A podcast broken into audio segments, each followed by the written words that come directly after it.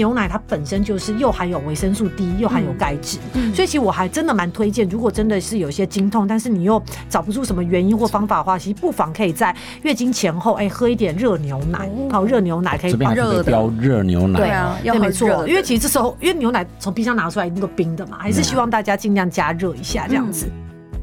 健康资讯众说纷纭，什么才对？不妨聆听梁医的双重观点，带您轻松辨别健康知识。欢迎收听《健康问良医》。欢迎收听《健康问良医》，我是主持人良医健康网的编辑陈婉欣，在我身旁的是客座主持人医学权威陈宝仁医师。大家好，我是宝仁医师。哎，节目现场还有营养师明化姐，待会要跟大家好好聊聊喽。那在这一集节目开始前，也希望大家一定要多多下载这一集的《健康问良医》，并在商周吧上面留下你的宝贵评论。好的，我们回到节目现场。上集还聊到了子宫内膜异位症嘛，还有每个月我们都会遇到的大魔王经痛。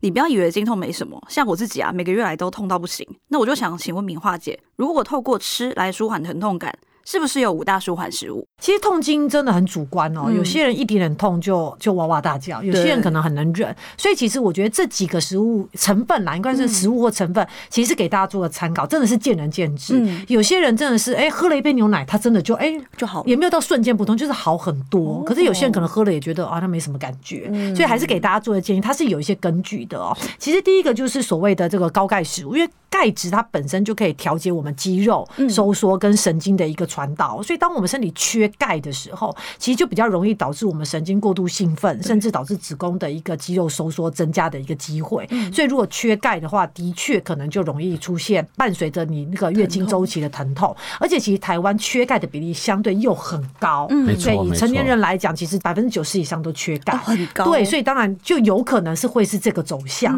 那其实维生素 D 其实本身也会借由抑制前列腺素的一个方式来减缓经痛。所以为什么第二个写牛奶？因为牛奶它本身就是又含有维生素 D，又含有钙质。所以其实我还真的蛮推荐，如果真的是有一些经痛，但是你又找不出什么原因或方法的话，其实不妨可以在月经前后，哎，喝一点热牛奶。好，热牛奶可以把热标热牛奶。对啊，要，没错。因为其实这时候，因为牛奶从冰箱拿出来一定都冰的嘛，还是希望大家尽量加热一下这样子。那除了这个之外呢，其实还有所谓的黑巧克力。其实巧克力有两个面向，这边所谓黑巧克力是百分之七十以上的巧克力，不是你买那个巧克力糖啊，有有加太多牛奶。对对对，那其实糖分太高，其实反而会加剧所谓的金钱症候群的问题。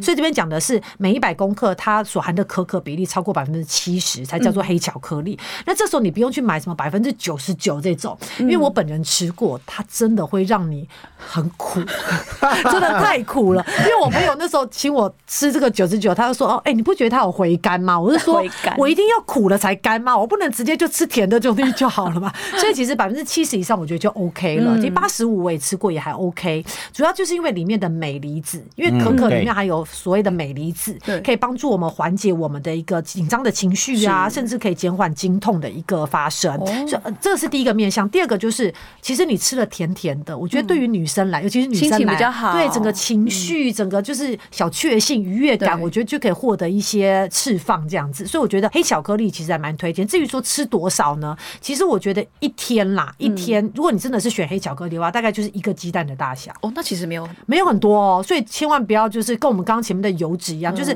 其实不要听到黑巧克力哦很棒，然后拼命吃。所以其实还是要适量哦，哈。所以其实一天大概一个黑巧克力，你可以分两次，呃，一个一个鸡蛋，大概分两次吃，你 OK。甚至你可以把这黑巧克力融在你的热牛奶里面，我觉得一举数得也 OK，变可可这样子。那除了这个之外，还有坚果哦，因为坚果里面的维生素 E 本身可以帮助我们调节我们身体的一些啊氧化压力等等，其实对于经期的不适也有一些帮助。嗯，那最后一个是高纤的蔬果，那这个部分还要特还是要特别，因为毕竟蔬果尤其是水果的部分，很多人是冰冰箱，对，拿出来可能冰冰凉凉吃，反而觉得哦，营养师讲高纤蔬果吃了反而更痛，所以这时候还是要注意温度，然后注意属性，因为以中医来讲，的确是有一些水果瓜果类，对，比较凉，可能它的体质就正好不适合。所以我觉得，如果你真的有经痛的问题，你曾经去找过啊中医师，你还是可以问问看他你的体质，比如说哪一些水果是比较不适合。嗯，那这时候在经期的时候就尽量避开，不然其实以高纤蔬果里面的微量元素，其实对我们的一个肌肉的一个放松缓解，其实有一些帮忙。这样子了解。嗯，那如果我们真的透过这些饮食的控制啊，如果还是很痛，那我们是就是需要靠就是医疗端的介入。对，没错，我的人生哲学就是人不要委屈自己。我最不喜欢就委屈自己，又来怪东怪西，这没意思哈。疼痛其实不太需要忍，先去查看看答案。嗯，那刚刚提到的名画讲的这些都是对原发性痛经有帮忙。它带几个概念：抗发炎，还有让子宫收缩不要那么强烈。对，大原则是这样。可是如果到疾病端，用这些可能都只有一点点有效，嗯，所以我们大概如果是呃内膜异位症或者子宫肌腺症，目前概念有两大类，一个叫内科疗法，就吃药。那以以往吃药概念是让你月经不来，抑制荷尔蒙，嗯，但以前都是利用雄性素类的药物。那你知道雄性素吃多了？脸会油、长痘痘，一个女人宁愿痛死，不要脸变丑。对，那有的还会变胖。如果再变胖，你只要跟她说脸会变丑，脸会变胖，先不要，让我死了吧。对我还是继续痛好了。那所以这是旧的药物，但是新的药物现在有一个新的类似，名字叫伊维宁。其实这是在二零一二还一三年上市的，它是一个很有趣的药，它抗发炎，然后又有一点抑制荷尔蒙，可是它的痛的改善程度很强，所以它着重在抗发炎，它也也是一个荷尔蒙抑制剂。嗯，所以我只能说一些新的药物逐渐的在进展。那当然早期。也有所谓的停经针打了停经，但那些药物有点可惜，都不能用太久，三个月到六个月。新的这类我刚刚提到那一位您那个药，其实它好处是可以吃一年两年。那比较简单版的避孕药也可以调整，所以结论是用药可以改善。好，那第二个，那手术呢？因为很多人就觉得人有两种，台湾人就是怕麻烦啊，一刀两断；那另外一种是怕开刀啊，开刀会伤身体。其实两种，我建议你跟医生商量。有时候同一个病情在不同人身上是不一样的选择。比如说你从来没开过，哎，又没生育过，我们一定很保守，哎，可能简单的清理就好。可是你已经开到第三次，我曾经有病人为了内膜异症开三次，哇，他还是心里在纠结。嗯，那如果你都已经开三次，你也生完小孩了，我反而建议内膜异症很重要，是跟卵巢有关，反而针对卵巢比较彻底的清除它，把它枪毙了吧，它反而会比较好。那肌腺症是比较复杂，因为现在手术蛮多元化的，从最简单的呃放一个避孕器，里面有药物可以。抑制内膜异位症的进展，我讲是在子宫本身哦，它也可以有改善。那第二个部分，哎，以前就是手术切掉有问题的部分，可这有点难，因为我刚刚讲壁癌很难挖，挖不干净。那现在有新的一些治疗方式，甚至做微波，微波你知道，真的是微波入而微波，一些针插进去，如果有问题。利用微波的热量去破坏掉，可是它当然需要更精准的定位。其实目前的效果也还不错。那再来一个是海服刀哦，海服刀是一个体外能量直接灌注在有问题的地方，可是都有改善，都无法达到最好的境界。讲实在话，要防一个人做坏事，就是把他枪毙，所以最终没有办法，还是有子宫切除的手术。但我讲这么多，只是说。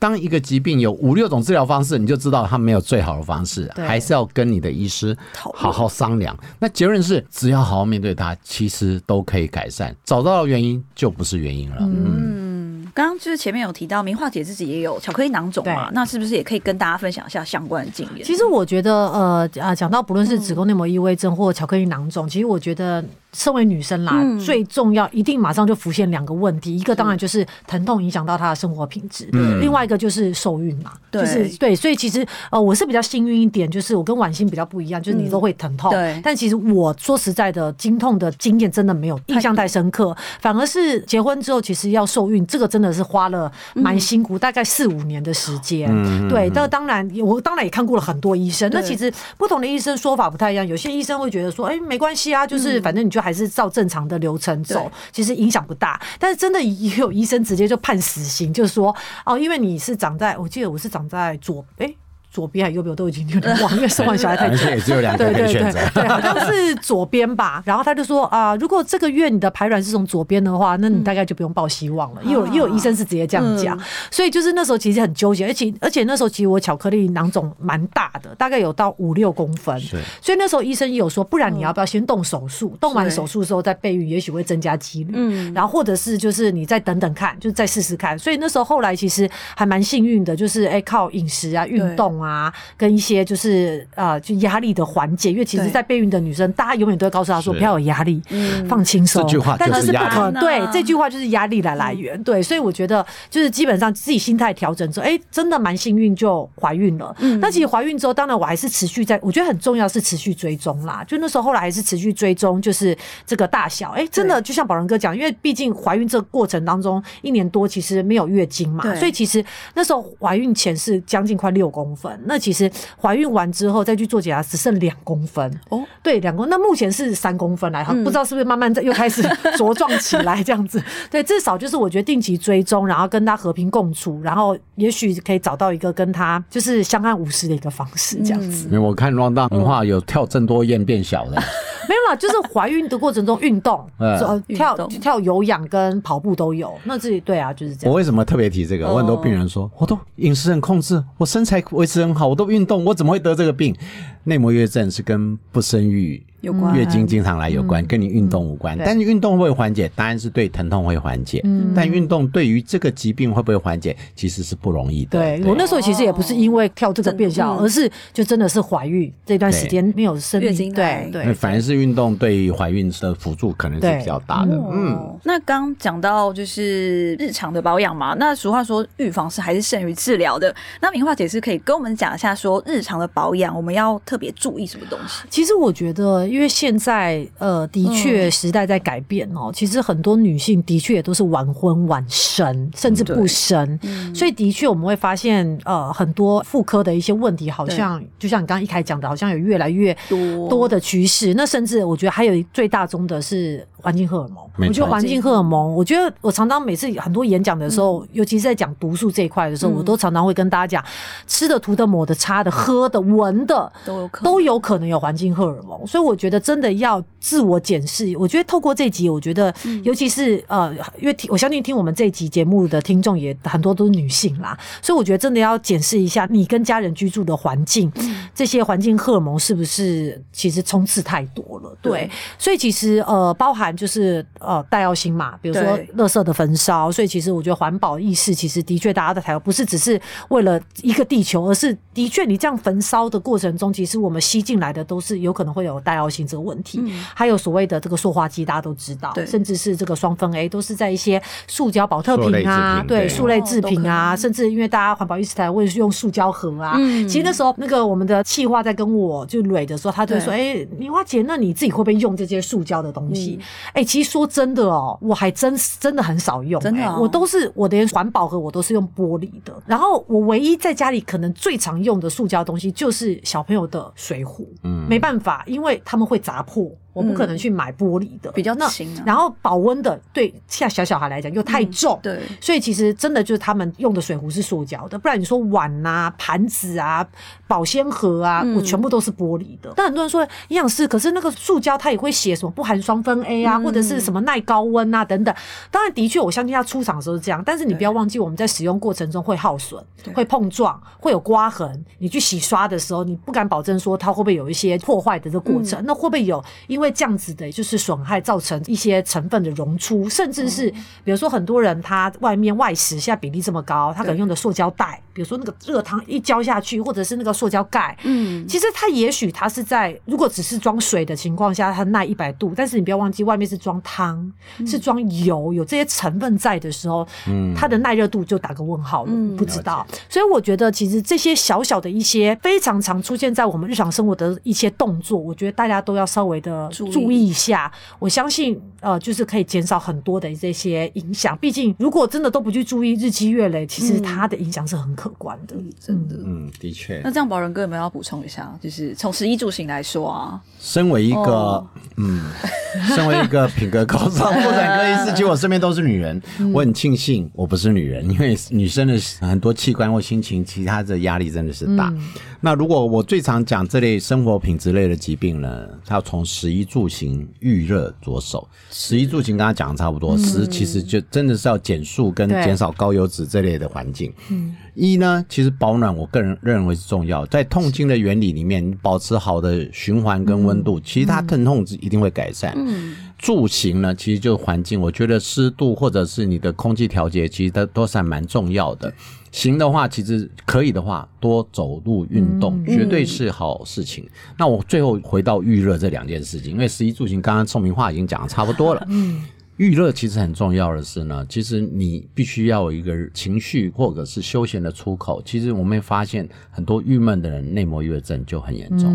我看到非常多，甚至家里有长辈过世的时候，他情绪的积累，他的内膜抑郁症会突然变很严重，甚至有一些恶性病变的发生率莫名的就增加很多。所以情绪的出口很重要。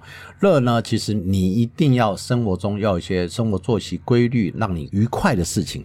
所以适当的吃一点有糖分的。巧克力我觉得也蛮好的啊，对。但最重要的是陪伴的人很重要，所以我最终每次讲痛经最后一招就是找一个可以陪伴你的。我以前都讲好男人，但因为现在性平哈，嗯，对，我们就讲可以陪伴你的好伴侣。嗯，你要想想哦，同样一个热牛奶，自己加热自己喝，好孤独。有一个人帮你加热，真的还拿给你喝，里面还加一点点灵芝什么随便的，因 为。哦，再加一点点，喝起来就不一样嘞，特别香，特别香。你有没有觉得那种温暖的感觉是？还没喝就不痛了。是啊，所以找个好伴侣来陪伴你、关心你，甚至可以陪你一起看病，这个恐怕是最好的良方啊！哈，没错，没错。好啦，今天讲到这边，其实我真的收获蛮多，因为我本身是有子宫内膜异位症嘛。那相信大家听到这边，如果我真的有出现类似的症状啊，可能我们也知道要怎么样就医。那男性朋友们，如果你的另一半有类似这样的症状，你也能知道就是要怎么帮助他，然后协助他就医啦。结论就是要去挂号，还 还是要看医生啊。有真的不舒服症状，还是要看医生。嗯，对。下一集还会跟大家聊妇科癌王，听众朋友知道这是什么癌症吗？精彩内容可别错过喽！今天也谢谢明化姐，谢谢宝仁哥，谢谢婉欣，谢谢宝仁哥，还有谢谢健康问良医的听众朋友们，谢谢你们！喜欢我们的节目内容，请大家下载本集《健康问良医》，并订阅良医健康网 YouTube。另外有个好消息要告诉大家，良医健康网的妇科微测展上线喽！想获得更多的资讯，请大家点击下方的资讯栏。好的节目需要大家的鼓励，请在商周霸上面留下你的宝贵评论来支持我们。健康问良医每周五晚上八点都会准时播出，别错过跟你我有关的健康薪资。不听的小心，你月经就会痛哦。我们下次见，拜拜。不想错过健康问良医吗？欢迎订阅良医健康网的 YouTube 和 Pocket 商周霸，期待你我在空中相会哦，拜拜。